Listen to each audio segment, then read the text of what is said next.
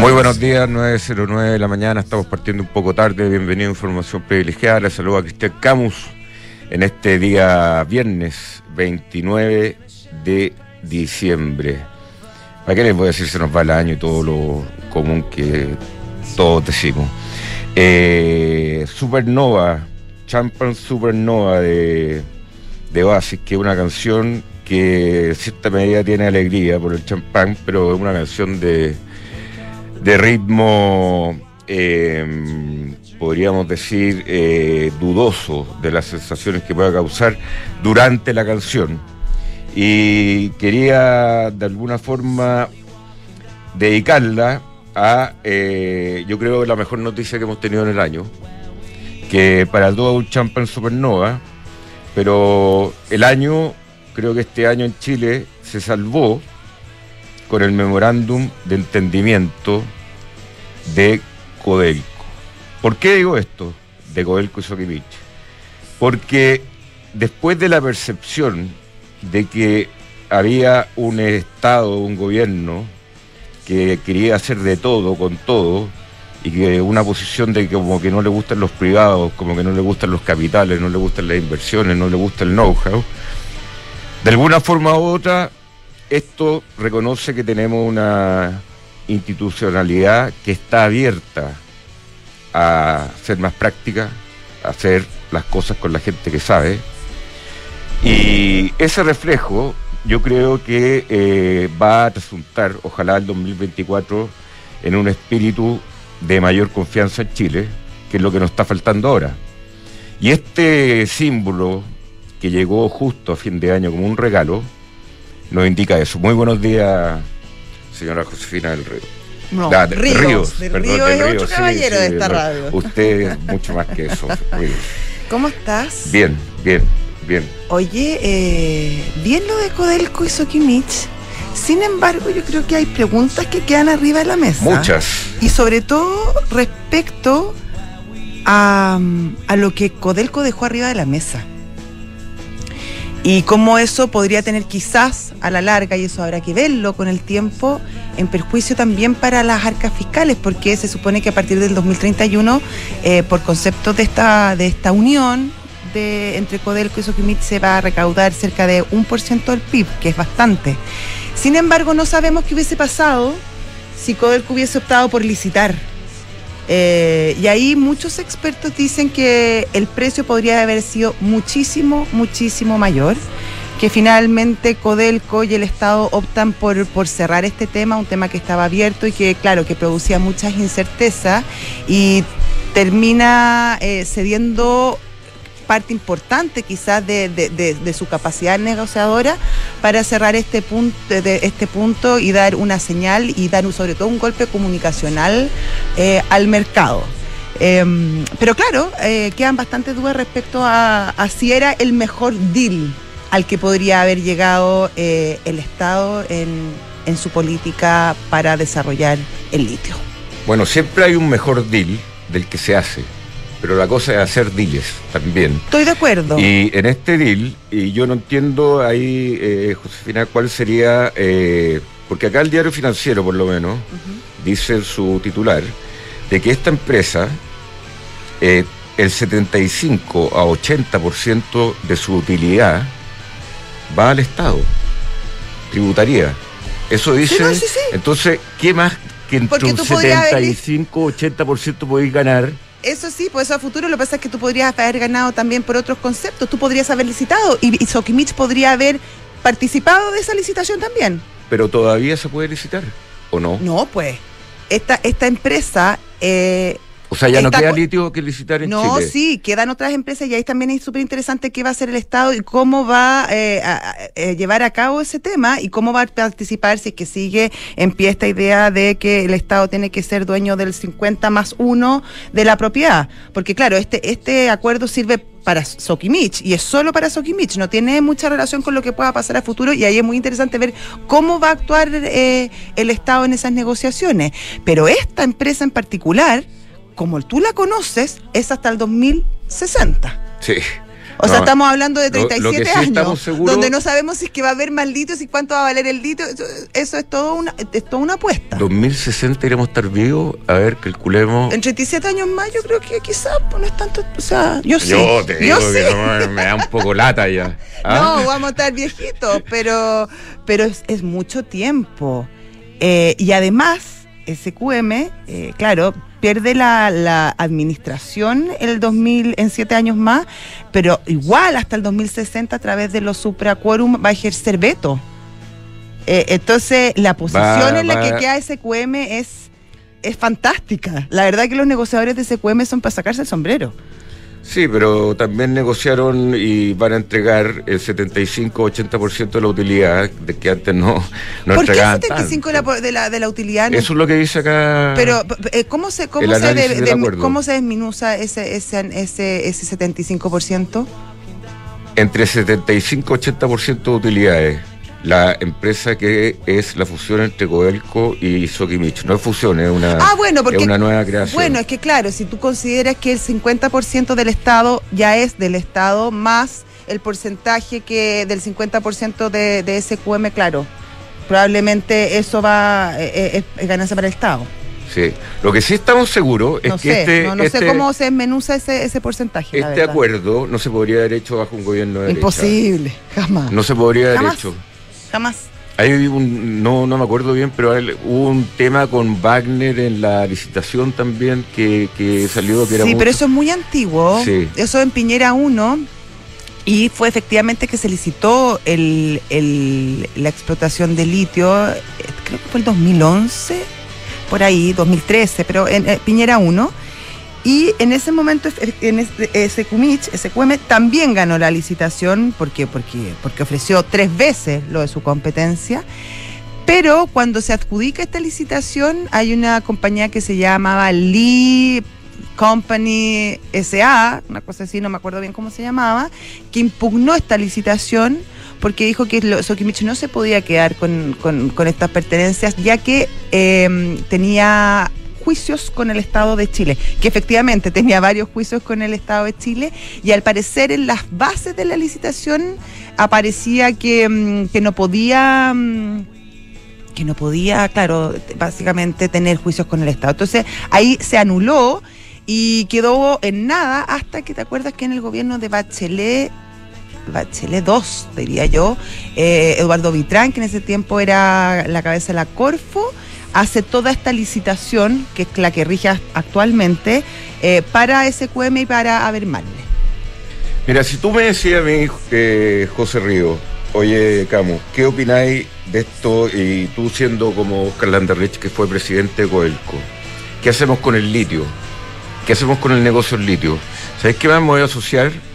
Por una serie de cosas en un 50-50 con la compañía que acá en Chile conocemos, tiene sus problemas, que sigo, pero que más sabe de litio, tiene distribución en todo el mundo, conoce a los clientes. Y yo creo que eso es la gran, esa es la gran ganancia. La tecnología, la tecnología, si bien dice que es un commodity, para mí eh, igual hay que implementarla Sí, pero si tú licitas ahora tienes todo el tiempo para implementar. Ese, no es tema. Lo que sí, yo. Sí, pero esto parte al tiro. Sí, por eso está muy bien. Pero si tú licitas. Sí, pero es que esto, la licitación de Codelco igual está el 2031. Si tú licitaras ahora, a partir del 2031, tienes siete años para cualquier empresa se ponga al día.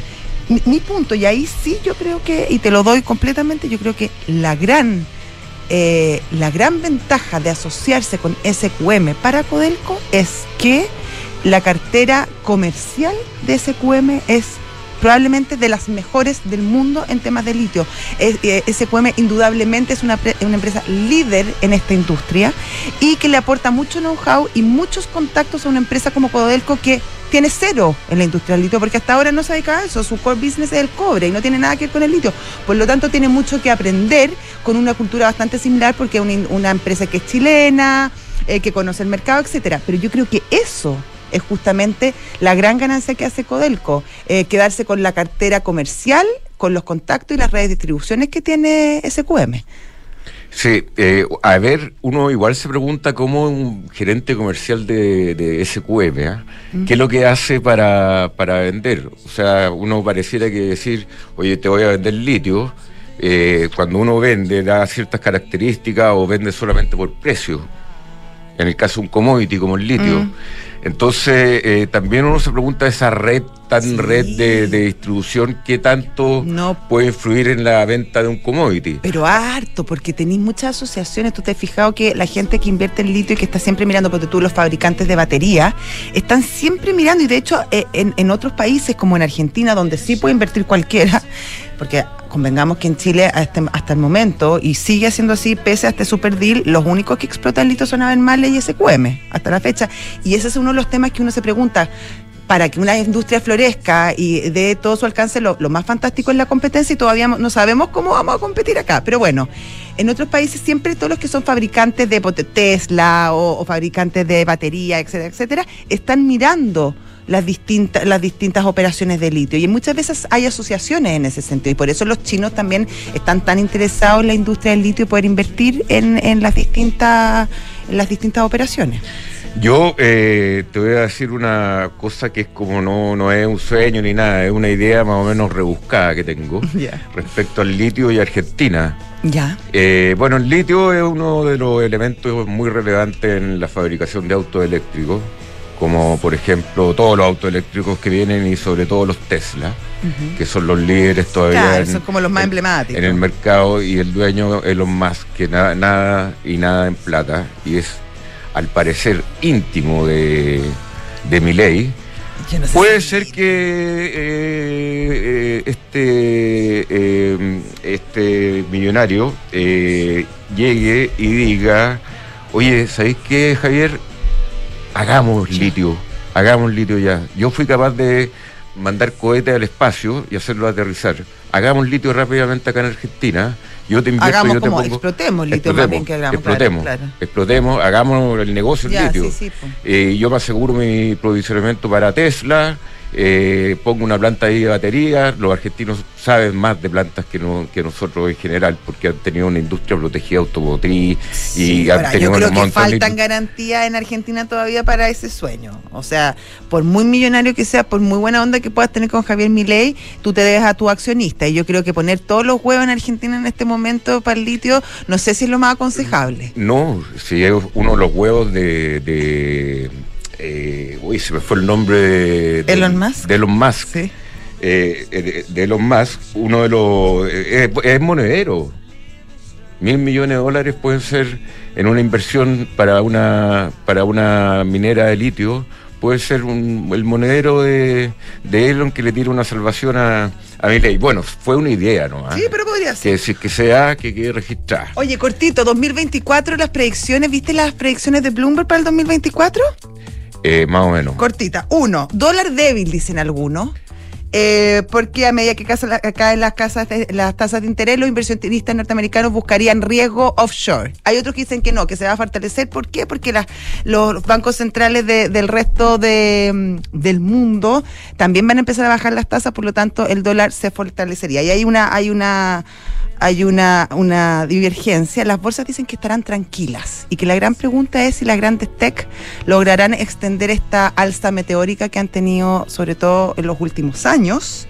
El actor clave van a ser los bancos centrales, era que no, eh, y este va a ser un año de elecciones donde cerca del 45% del PIB mundial va a acudir a las urnas, incluidos Estados Unidos y la India. Así que ahí pueden haber cambios geopolíticos interesantes. ¿Y la palabra del año? ¿Cuál crees tú que fue? Espérate, eh, eh, te la digo al tiro, pero impresionante que Estados Unidos no tenga líderes. O sea. Es increíble. Ahora, es como el mundo. Si la verdad que, ¿qué líderes tantos hay en el mundo? Como que se han acabado los líderes. Sí, ya no hay líderes. Hay escasez de líderes de, peso. Y los que son de peso son más o menos malos, como Putin. Pésimo. Bien pésimo. Pero un líder. Sí, es un líder. Sí. Sí, ¿qué te puedo decir? Bukele es un líder. Es un líder. Pero son como gobiernos bien autocráticos, así, líderes democráticos, uno ve poco. Hoy día, oyendo ya y pasando una farándula para ir a, las menciones, te tenía todo un tema preparado, pero se nos pasó el tiempo. Eh, el tema de. Vamos a las menciones mejor. Ya. se te fue, se te fue la onda. bueno, si ya tiene sus años el doctor. Pues. y entendés que llega el 2060. Y estamos en el último día del año. Y estamos en el último día del año. Lo que mejor te aseguro es que el 2060, cuando eh, haya que licitar de nuevo, no vamos a estar.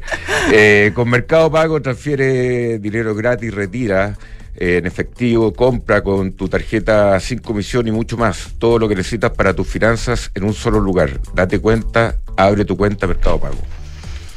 Vive la experiencia del año en el nuevo Sheraton Miramar. Esto así, pasado mañana.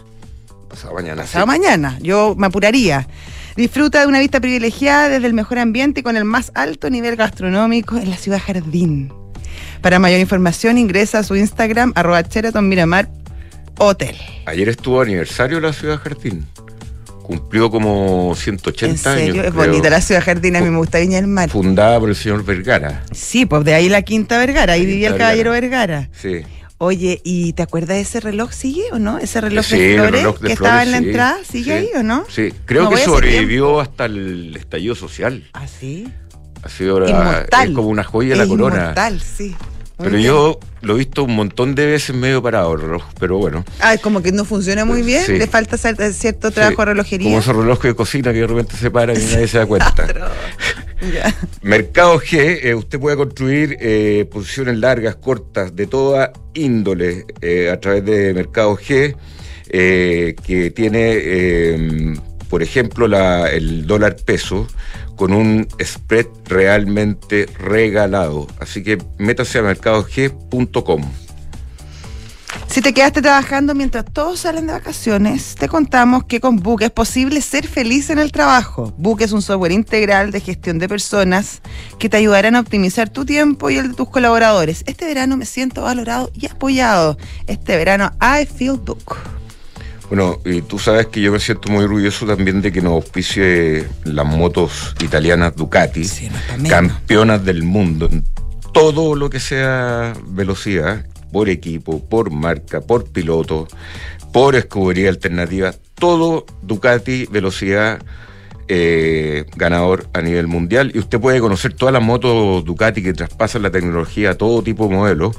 Los puedes visitar en Las Condes 11.412. Y hablábamos de la ciudad jardín. ¿Te acuerdas? Hace, hace muy poco. Bueno, eh, los amigos de Conorren llegaron a Viña del Mar, a la región de Valparaíso. Están a pasos de la Quinta Vergara, la, antigua hacienda del Caballero Vergara que fundó la ciudad, como tú estabas muy bien contando.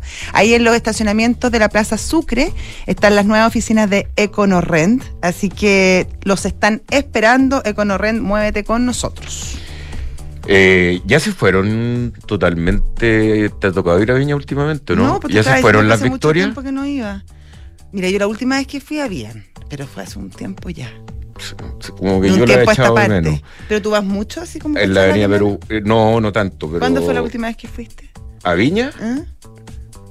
Eh, chuta. Difícil pregunta, ¿no? Hace como poco. Ah, no me acuerdo. Ah, que tú te pegáis tu arrancadita de repente. No me acuerdo. Frontal Trust es especialista en activo alternativo. Ofrece inversiones atractivas y rentables de mediano y largo plazo gestionadas por expertos en los sectores private equity, deuda privada, infraestructura y agribusiness. Ingresa a frontaltrust.cl. Y en un estudio de PwC, eh, dice que 7 de cada 10 directores de empresas en Chile afirman que la ciberseguridad y la privacidad son sus mayores preocupaciones. En PwC Chile son expertos en tecnología, ciberseguridad, digitalización e inteligencia artificial. Visita pwc.cl. Y acuérdese que en C-Negocio ahora puedes financiar tus facturas y órdenes de compra 100% online y con las mejores tasas del mercado. Visítalos en cnegocia.com. ¿Estamos? Estamos. vamos a hacer los honores inmediatamente. Vamos a conversar con José Manuel Mena, el presidente de la Asociación de Bancos, la ABIF. ¿Cómo está José Manuel? José Manuel se quedó para adentro. Se quedó para adentro, el moncho está ahí complicado. José Manuel Mena, que le tenemos una serie de preguntas. ¿Ahí, ya está? No. No, no, contesta. No contesta, así que voy a ir a otra mención mientras tanto. Si estás buscando invertir en una propiedad, los ojos cerrados con Almagro, departamentos con excelentes terminaciones, alta demanda de arrendatarios y 45 años de trayectoria que lo respaldan. Encuentra todos los proyectos de inversión en almagro.cl slash inversionista. Y le cuento que hay muy buenas oportunidades en Almagro con esos departamentos que en general son terminados de lujo, muy buenas ubicaciones, eh, hasta tienen un olor especial los ah, departamentos del mar. ¿Y todos huelen igual? Todos los Deben tener como un... Tienen un... un olor está estudiado. Estudiado. Sí, está estudiado. Increíble, cada detalle. ¿eh? Cada detalle de Almagro lo, lo estudian. Ya, oye, y yo te voy a contar que en Independencia rentas inmobiliarias, reparten dividendos trimestrales y generan actualmente 8% de rentabilidad vía dividendos y más es lo que hace justamente el Fondo de Independencia de Rentas Inmobiliarias, que en los últimos 10 años ha distribuido a sus aportantes más de 8 millones de UF en dividendos. Imagínate la cantidad de plata. Invierta en el Fondo de Independencia de Rentas Inmobiliarias. Bien, estamos en línea con eh, José Manuel Mena, presidente de la Asociación de Bancos, por segundo intento. ¿Cómo estamos, José Manuel? Aquí estamos, Cristian, Josefina. Eh, algo pasó con la tecnología, pero aquí estamos disponibles. Es que está medio enfiestado el sistema, ¿no? Hay que nos estamos preparando para el año nuevo. ¿ah?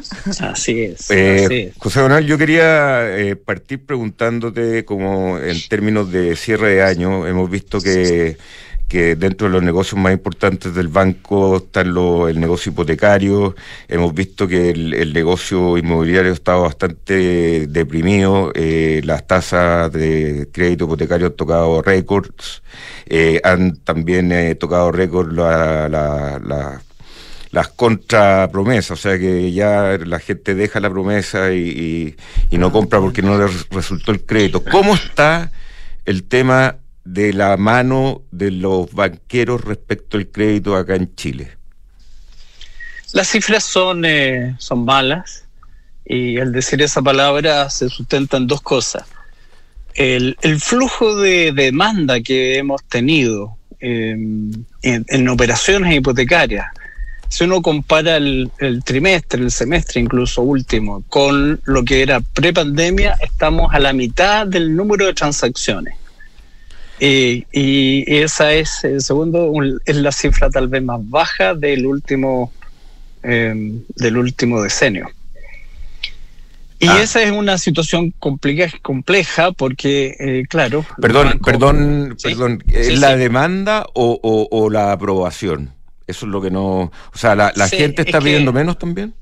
Absolutamente, no tiene que ver con la aprobación. Si uno hace el análisis, eh, aquí hay cifras del Banco Central, lo que es oferta y lo que es demanda, las, el elemento relevante en términos de por qué hay menos crédito hipotecario tiene que ver con que la demanda es la que ha caído y explica, yo diría, el 80% de la baja que estamos viendo. José Manuel, ¿puede estar afectada también esa demanda debido a que las las condiciones que, exige la banca eh, están, están más estrictas, dado también el escenario económico, y la gente ahí de alguna manera eh, no, no avanza un segundo paso y no, y no pide tampoco el préstamo porque obviamente se han, se han acortado los periodos de, de, préstamo, hay mayores exigencias de, de, pie, etcétera.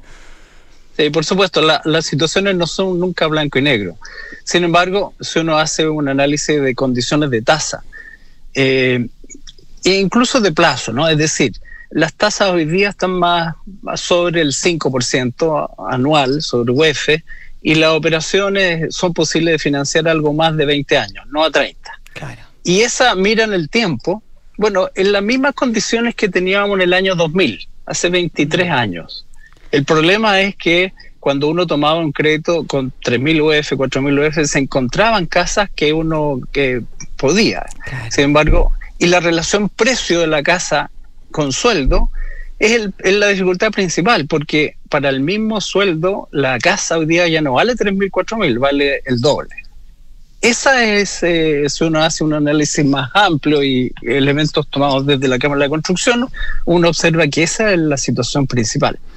O sea, eh, que, la situación principal es el aumento de precios de las viviendas más allá de... de, Con respecto al sueldo. De la de las tasas de interés. Sí, no, nuevamente, nada es cero y uno, pero efectivamente el, elemento más relevante es ese.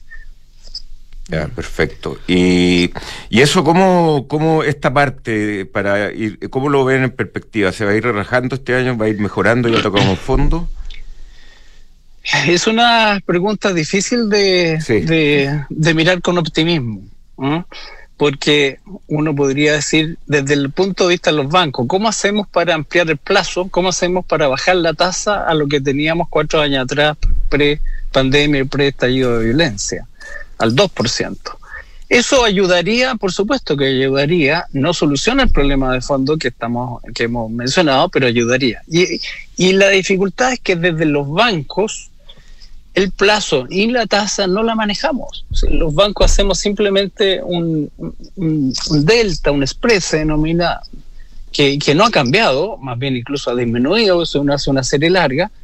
Y el problema es que nuestra tasa de financiamiento como país, como Banco Central, a largo plazo, sobre 10 años, 20 años, hoy día son dos o tres puntos más mayor. José Manuel, y tiene que ver con que somos un país más pobre y es más riesgoso. Me acuerdo hace un tercio, dos o tres años, dos años, conversamos nosotros y, tú dijiste que en ese momento, cuando comenzaron a subir las tasas, eh, post estallido, yo creo que en la época de, los primeros retiros, que mm, por lo menos nos demoraríamos 10 años en volver a ver tasas como la que teníamos previo esos episodios. ¿Tienes esa misma percepción o crees que puede ser incluso más ahora? Claro, la afirmación que dije hace dos años, y que no quise ser un pitonizo, pero, pero las condiciones objetivas son las que me llevaron a esa afirmación, tienen que ver con que tendríamos que hacer en forma sostenida, por eso hablé de, la década, las tareas como país. ¿Y cuáles son las tareas que nos permiten finalmente tener una mejor clasificación en términos del que es el país y del punto, obviamente, de los inversionistas? Bueno, tener un déficit fiscal, que ojalá pues superávit, eh, tener una deuda país que sea que converja y no que crezca, eh, tener eh, un ambiente de crecimiento y no de estancamiento como el que tenemos. Y entonces uno dice, tengo que hacer buenas políticas públicas sostenidamente, porque los clasificadores, los inversionistas a largo plazo no van a ver simplemente una trayectoria de seis meses o de un año. Estos elementos son de varios años para que se den en forma sostenida, de manera que no nos mejore la clasificación y el inversionista esté dispuesto a comprar bonos de Chile a 30 años. ¿Y se están haciendo las tareas, crees tú? Yo creo que no, no se están haciendo y por eso eh, estoy algo, eh, o estoy afirmando en forma fuerte que el país necesita hacer eh, de una vez esfuerzos para llegar a acuerdos que permitan volver a crecer potencialmente, el crecimiento potencial, ojalá ojalá sobre el 3% y ojalá el crecimiento lo veamos pronto al 4%, políticas públicas consistentes con lo que digo y no tener una suma de problemas que van desde el estancamiento económico, de problemas en el sector salud, el sector pensiones, en seguridad, eh, que, uno dice, esta es la suma de los problemas que no le hemos dado solución, sino que vamos sumando un problema al otro eh, y que ya llevamos demasiados años en eso. Eh, José Manuel, antes de pasar a otro tema, eh, bueno, ustedes ahí en esta asociación tienen un montón de información que, que, creo que es crítica. Y dentro de las que no sé cuáles son las más críticas, pero me imagino, la otra vez veía que los saldos de cuenta corriente han disminuido fuertemente desde el 2021, los usos de línea de crédito también reflejan una situación de, de, de, de apretura financiera muchas veces, eh, las deudas de tarjeta de crédito que se pagan por completo o con el mínimo nomás, eh, no pagos. ¿Cómo, cómo ves desde, eh, desde la, las cifras de los bancos lo que está pasando en Chile? Lo, lo que vivimos eh, haciendo una mirada desde prepandemia es que, y a propósito de la situación de violencia que también experimentamos y que llevó a un, un efecto económico brutal, es que yo lo grafico como una U. El punto de inicio de la U es el punto prepandemia y, consecuencia de los retiros de pensiones que fueron nefastos, pero que generaron gran liquidez, consecuencia de las ayudas sociales que se dieron, es que bajamos al piso de la U, que fue el piso expresado en términos de morosidad, la gente fue muy consciente, pagó, eh, generó una liquidez muy importante, que aumentaron los saldos en todas las cuentas, pero hoy día hemos vuelto más o menos al inicio del mismo punto inicial. Eso significa que hoy día no hay, no hay saldo relevante distinto a lo que fue en el prepandemia y la morosidad ha vuelto a los niveles también prepandemia. El punto es si esto va a seguir creciendo eh, o, vamos a poder, a partir de que el país se levante económicamente y volvamos a crecer, a tener una situación de, con, de gestión controlable para las personas, para las empresas, de esta, en esta mirada hacia adelante. Eh, nosotros nos vemos una situación en este minuto crítica, eh, en términos de morosidad, por ejemplo, no, el día está controlado, los bancos han hecho reprogramaciones gigantescas, masivas, en años anteriores, todos los créditos FOGAPE que se han dado con distintos apellidos, hay varios tipos de FOGAPES, eh, se dieron como nunca antes. Todos estos instrumentos han sido utilizados en forma muy sustantiva, por ejemplo, en el sector construcción, el 85% de los RUT elegibles tuvieron un crédito eh, hacia la construcción, y el, el punto es que son créditos. Y entonces, cuando uno dice eso, significa que deben ser cancelados en algún minuto. El crédito sano es lo que nos debe guiar. Y eso eh, todavía tenemos que ver para que un par de años más para ver cómo va evolucionando ese pago. José Manuel, quizá una de las amenazas hoy que sufre la banca es el tema de los fraudes. Em, ha, subido, ha crecido exponencialmente ese riesgo para la banca. ¿Cómo lo están viendo ustedes? Sí, una situación muy delicada. Hoy día hay un proyecto de ley que intenta hacerse cargo de esto eh, hagamos una mirada más bien de contexto. Primero, decir, mire, los medios de pago digitales, qué bueno que llegaron a nuestro país, han dado masivamente. Si no hubiésemos tenido esos medios de pago digitales, en la época de pandemia, nuestro país habría eh, caído un foso, ¿no? Todos pudimos seguir haciendo transaccionalidad y pago a través de las cuentas digitales.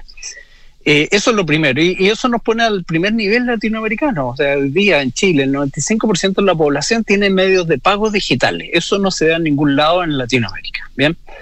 Eh, segundo, pero para, para, ser consistente y seguir aspirando a ser un país sin billetes y monedas, tenemos que tener condiciones que hagan que la operación de ese medio de pago sea responsable de todas las partes.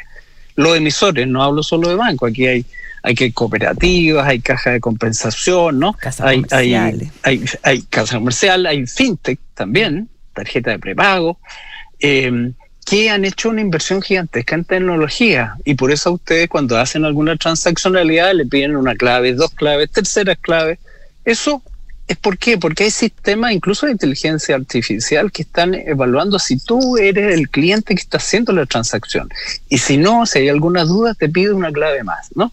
no hay tecnología en el mundo mejor que la que existe en Chile para resguardar eh, los fraudes. Fíjate la afirmación que estoy diciendo. ¿Y el problema entonces cuál es? Es que tenemos una legislación que está absolutamente desbalanceada y que permite incluso que bandas intelectuales, aunque sea la persona cliente que tenga la llave y que eh, esté coludida o sea cómplice o sea simplemente él que está haciendo la operación fraudulenta, la legislación hoy día lo ampara. Eso es inconcebible. No hay ningún país en el mundo que eso pase. Entonces, ¿qué necesitamos? Bueno, para seguir teniendo medios digitales, para no generar un, fenómeno de exclusión financiera, que significa tener que empezar a quitar medios de pago digitales a algunos segmentos de la población, tenemos que eh, tener una legislación razonable. El fraude hoy día principalmente está en bandas delictuales que la legislación actual los ha amparado. Y esa es la gran dificultad. Yo tengo una última pregunta, eh, José Manuel, y es cómo también ha sido el fenómeno en los bancos que eh, con esto de lo digital, de que la, las sucursales y los cajeros y todo el mundo bancario, digamos, ha estado achicando según las sensaciones. ¿Cómo lo, qué, qué dice la cifra de ustedes en términos de cierre sucursales o apertura o transformación o número de público que va a las sucursales o el crecimiento de, la, de, la, de las operaciones digitales? Sí, la, la tendencia tiene dos efectos. Dos. Una es que las eh, fusiones que tuvimos en años recientes todavía hay un fenómeno de, de racionalizar esas sucursales. Durante algunos años, incluso, esto tiene que ver con política de cada banco, eh, experimentaron esto de tener dos sucursales enfrente, ¿no? En que eran de instituciones distintas antes de la fusión y que después las mantuvieron, pero llegó un minuto en que ya eso no tenía sentido. Hay un fenómeno de cierre por efecto todavía de fusión y disminución de personal incluso asociado a eso. Segundo, hay un efecto, por supuesto, de la transaccionalidad digital. Por la pandemia, la transaccionalidad digital explotó. Hoy día las TEF, las transferencias electrónicas de fondos, las que cada uno hace para pagar algo a un vecino, un servicio o, transferirle a un familiar, bueno, eso aumentaron a, yo diría que se duplicaron haciendo depende del ejercicio que uno tome, se duplicaron. Eh, y, por lo tanto, eh, eh, instituciones, por ejemplo, como Servipack, que ustedes la conocen, que es un medio de pago masivo, hoy día más del 85% de la transaccionalidad es digital, no por las sucursales. El pago. ¿no? Mm. Es una cifra que la pandemia dio un salto como yo diría que adelantó tal vez cinco años lo que en, en un año. Bien, esa tendencia es eh, eh, inexorable, significa racionalizar las, eh, los puntos de atención presencial. Pero por otra, hay un fenómeno todavía de inclusión, ¿ah? de cubrir localidades que no tengan buena cobertura. Y ahí tenemos un problema complejo porque estamos hablando de localidades aisladas o de barrios en los cuales no hay la cobertura que debiera existir. Pero hay un problema de seguridad al mismo tiempo que ha crecido y en donde la, posibilidad de dar esa seguridad física por delincuencia, por narcotráfico, eh, han, enredado más todavía la definición. Yo creo que el, estamos viendo, en todo caso, en el neto, esto en efecto ha generado una disminución de la red, eh, pero en un país normal, con seguridad normal, como el que teníamos cinco años atrás o diez años atrás, deberíamos tener una situación un poquito más mixta. Yo, yo creo que tiene que ver también con fenómenos parecidos a lo que hablábamos de medios digitales. Tenemos que tener un ambiente de seguridad, en el caso de los medios pagos digitales, en que las personas que tienen la cuenta y los emisores tengan responsabilidades razonables. Las que el mundo tiene, simplemente, las que tiene Brasil, las que tiene España, las que tiene Australia. Cada uno tiene que hacer un buen uso de la cuenta. Y en el caso de las redes, bueno, tiene que haber un esfuerzo de, la, de la línea comercial de las instituciones bancarias o emisoras pero también tiene que haber un espacio de seguridad que el Estado debe proporcionar, que a veces no está ocurriendo así. Bien, eh, José Manuel Mena, presidente de la Asociación de Bancos, que tenga un excelente 2024. Igual, pues, el abrazo será a la distancia. Un abrazo, José Manuel, que te vaya muy bien. Gracias, Josefina, gracias, Cristian. Y para los banqueros. Falcom es una empresa de asset management independiente cuyo negocio es la distribución, administración y asesoría en inversiones financieras en los mercados locales e internacionales, dirigido a clientes institucionales, family office, fundaciones y personas de alto patrimonio. Falcom. En Santander, la Paz te permite a través de su... Tú vas a comprar, porque tú y compras, y todo eso te permite acumular muchas millas. Después tú las puedes canjear por el destino que quieras y disfrutar los increíbles beneficios que harán que siempre te preguntes, ¿Y si nos vamos de viaje? Conoce todos los beneficios en santander.cl, Santander, tu banco.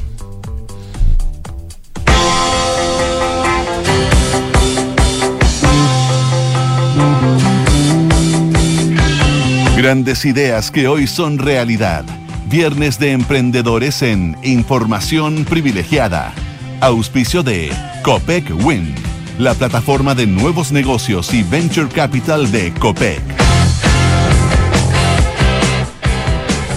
Y como todos los viernes, estamos en nuestra sección de emprendedores de información privilegiada, una sección que es auspiciada por Copec Win y que tiene su versión acá en vivo, que pueden escuchar en la radio, y también su versión en podcast que está en todas las plataformas. Soy Josefina Río, me acompaña el doctor Camus y hoy en estudio también está Jesús Sandoval, el CEO de DSAC Chile, DISAC. DISAC Chile. DISAC Chile.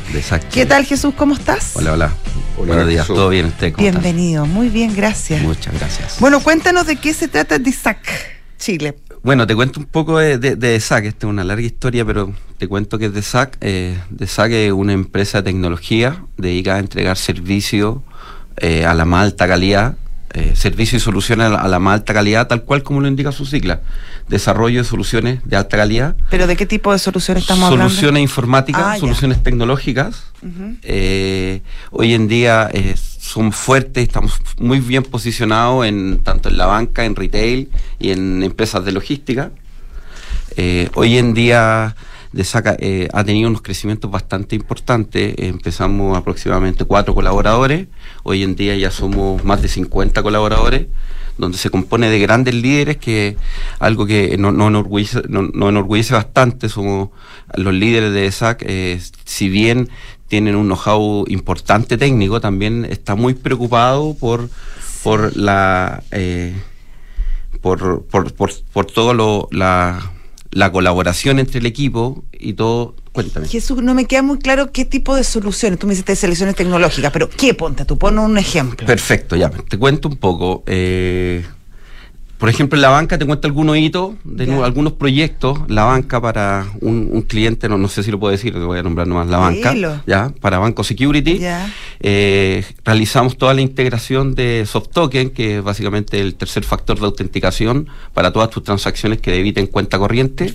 Y eso lo hicimos en todos los canales electrónicos, tanto para el canal persona y empresa como también en, también relacionado con la banca, en Banco Santander eh, implementamos eh, transferencia en línea al extranjero, que fue el primer banco en Chile que implementó esa solución, ahí utilizando tecnología blockchain. Y así otros como otros clientes, por ejemplo, en el mismo COPEC, que no, tenía idea que COPEC acá era auspiciador, eh, para COPEC desarrollamos una plataforma de, de gestión de, de, logística de toda la trazabilidad de muestra para, para su su área de servicio técnico, como también en, en ICE Intervial, algo que también un proyecto bastante importante para nosotros porque nos dio bastante experiencia en esa industria, fue una industria que no conocíamos, eh, que realizamos todo un, un, ecosistema donde le entrega KPI para medir, para que ellos puedan medir toda la calidad de servicio de las concesiones eh, ahí me, di cuenta realmente que las concesiones que en Chile funcionan y funcionan bastante bien, los miden por todos. Concesionarios. Concesionarios, sí, sí. las autopistas concesionadas las miden por todo. o sea, sanitarias, todo. Todo, todo, todo, bastante. Donde ahí realizamos un proyecto integrado con MOB, con muchos sistemas y entregamos una Oye Jesús, eh, ¿cómo eh, este, esta empresa es recurso humano? Eh, o sea, ¿y cómo, cómo se componen estas 50 personas? ¿Son programadores, son ingenieros, son diseñadores? ¿Cómo, cómo, cómo este back office de, de, crear todo este tipo de, tecnología? Bueno, es bastante variado. Eh, claro, el fuerte nuestro es justamente son los ingenieros de software, eh, que nosotros le llamamos los desarrolladores, que le dicen, donde están los backend, frontend, full stack arquitectos, data science y toda la gama de, tecnología, pero también existe un equipo de, experiencia de usuario, que es la parte de UI, que nosotros también, algo fundamental y algo que entregamos siempre en, todos nuestros servicios, es que todas las aplicaciones y desarrollos que hacemos, siempre lo hacemos pensando en el usuario final siempre lo hacemos que sea de fácil uso. De hecho, uno de los, de los lemas que siempre tenemos es decir, o sea, no me pidas manual de usuario. O sea, si, si un cliente viene a reclamar, oye, tengo un manual de usuario, siempre tratamos de decir, oye, no, mejor reclámame porque la aplicación no la puedes utilizar. Pero más o menos, ¿cuál es el perfil de la gente? Porque a mí, o sea, si tení, eh, para mí juntar, no sé, 30 programadores o gente que sepa esto, se te hace como difícil. O sea, ¿qué les preguntáis en la entrevista? ¿Ah? ¿Cuántos dos más dos? o le una prueba de, lógica. ¿Cómo, es el perfil? De, ¿Son jóvenes? son eh, ¿Qué es lo que estudian en general la gente que, te, que, colabora contigo? Sí, por lo general son ingenieros eh, informáticos. Esa es como la, el gran fuerte, son todos ingenieros informáticos. Eh, la ingeniería informática es una carrera. Es una carrera universitaria. Universitaria. sí. tiene muy apetecida, por lo muy apetecida. Porque antes programación era una carrera de instituto. Pero hoy día, eh, y además son los profesionales más buscados. Hay, hay incluso escasez de talento en esa área. Totalmente. O sea, en, la en los últimos años ha crecido bastante. O sea, ingeniería informática es ingeniero civil. En informática. Tienes, tienes distintas camas, o sea, tú inicias como puedes tener técnico que es la parte de programación, también hay otra, hay otra carrera que es la parte ya de analista de sistemas que le llaman, que yo no sé si todavía existe, pero es como un poquito más superior al, al programador que tiene otras un poquito de habilidades más de, más, analítica, un poquito más no, no tan desarrollador. Luego ya viene la parte de ingenieros de ejecución, que son las personas que ya tienen otros tipos de habilidades, más de gestión de proyectos, más de liderar equipos, y luego ya vienen ya los ingenieros civiles informáticos que ellos ya tienen también otro, otras habilidades un poquito más altas, más de gerenciar, más de llevar la empresa. Oye, y en DESAC eh, están acá en Chile y eh, pretenden algo a nivel... Sí, mira, ahí te cuento, te cuento un poco qué es lo que se nos viene. Eh, por lo general nuestro crecimiento ha sido bien orgánico con todos nuestros clientes, dado a, nuestro, posicionamiento, siempre ha sido como la calidad. Eh, hemos tenido nuestros clientes son de, relación a, largo plazo y por lo mismo nuestros clientes nos han dado la posibilidad de trabajar y nos han dado la experiencia en el extranjero en uno de nuestros clientes que es Walmart Chile, cuando estuvo con Walmart Argentina, implementamos varios proyectos ahí con ellos en Walmart Argentina. Bueno, después la situación de Argentina se complica un poco, se complica un poco y Walmart salió de Argentina. Eh, Ahora anda a poner oficina ya en Argentina, porque. Eh, bueno, eso, estamos, estamos analizando. Es una de las alternativas, pero, pero también otros otros clientes que hemos tenido eh, también nos ha dado la posibilidad de, de, tener experiencia en Colombia, donde nuestros clientes estamos trabajando con su filial en Colombia, con eh, que en este caso es Terpel Colombia, y también eh, posiblemente vamos a iniciar ahí unos proyectos con Terpel Perú. Y para, y, para, y para el otro año, que en realidad es el 2024, y ya iniciamos este año, si bien nosotros vamos a seguir con esta venta de servicio orgánico, que es lo, que nos ha dado todo, todo nuestro crecimiento, hoy en día estamos apostando y aperturamos un departamento de innovación y desarrollo para la creación de productos propios. Esto ya son no son desarrollos que el cliente viene y te los pide, sino van a ser productos propios de ESAC, donde ya tenemos una lista de productos que, vamos a iniciar ya el próximo año su construcción. Jesús, dos cosas. Primero, ¿cuál fue la historia, cómo nace de ESAC y cómo se han ido financiando durante todo este, todo este recorrido? Ya, mira, te cuento cómo nace ESAC. Bueno, el tema de tecnología para mí siempre ha estado como súper cercano. Eh, como bien decía acá, estudié programación en, ah, el colegio. y ahí era el computín desde sí, Era computín desde chico. Y esto fue la parte que más, eh, como acá, eh, de, liceo. Eh, y ahí es donde me di cuenta y me enamoré de la tecnología porque me di cuenta de una facilidad que tenía de aprendizaje mm. de toda la parte tecnológica. Y luego ya pasé ya a la parte más profesional y ahí trabajando en una, en una consultora con, bien importante en la industria de TI eh, que ahora hoy en día nos topamos bastante en, algunos proyectos. Ah, eh, trabajando en una de esas consultoras, ahí me di cuenta de la poca preocupación que había de la baja calidad del servicio entregado. Ya. Y ahí es donde noté un factor diferencial, donde, donde, donde había que explotar. ¿De qué año estamos hablando? Es 2007, 2008. Ah, hace un buenos años. Sí, hace buenos, años. 2007, 2008. Y ahí entonces nació ISAC y por eso ahí el nombre Desarrollo y Soluciones de Alta Calidad eh, justamente por lo mismo. Ya, ¿y cómo han ido creciendo? ¿Cómo se han ido financiando? bueno, la gracia este, de este tipo de servicios, eh, que solamente basta con tener un computador, conexión a internet, y, después hora hombre nomás, pues, y, harto trabajo bien duro. bien duro. Bien duro, harto años, sobre, todo los inicios, bastante duro. Eh, harto café. Harto café. y, bueno, cosas también. Ya, eh, lamentablemente no, nos pilló el tiempo, Jesús. el CEO de DISAC Chile. Muchas gracias por, por venir. Y yo les quiero contar que COPEC está transformando el futuro a través de su hub de innovación COPEC Wind.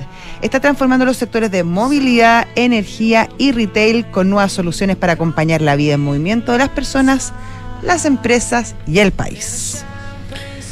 Bien, eh, gracias a Oscar Landerrich. Eh, no vamos a tener pantallazo hoy día, eh, así que les deseamos que lo pasen muy bien en esta fiesta y tengan un excelente 2024. Sí, felices, felices fiestas, feliz año y nos reencontramos pronto.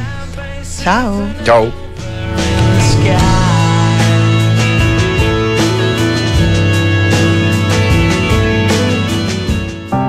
Día a día surge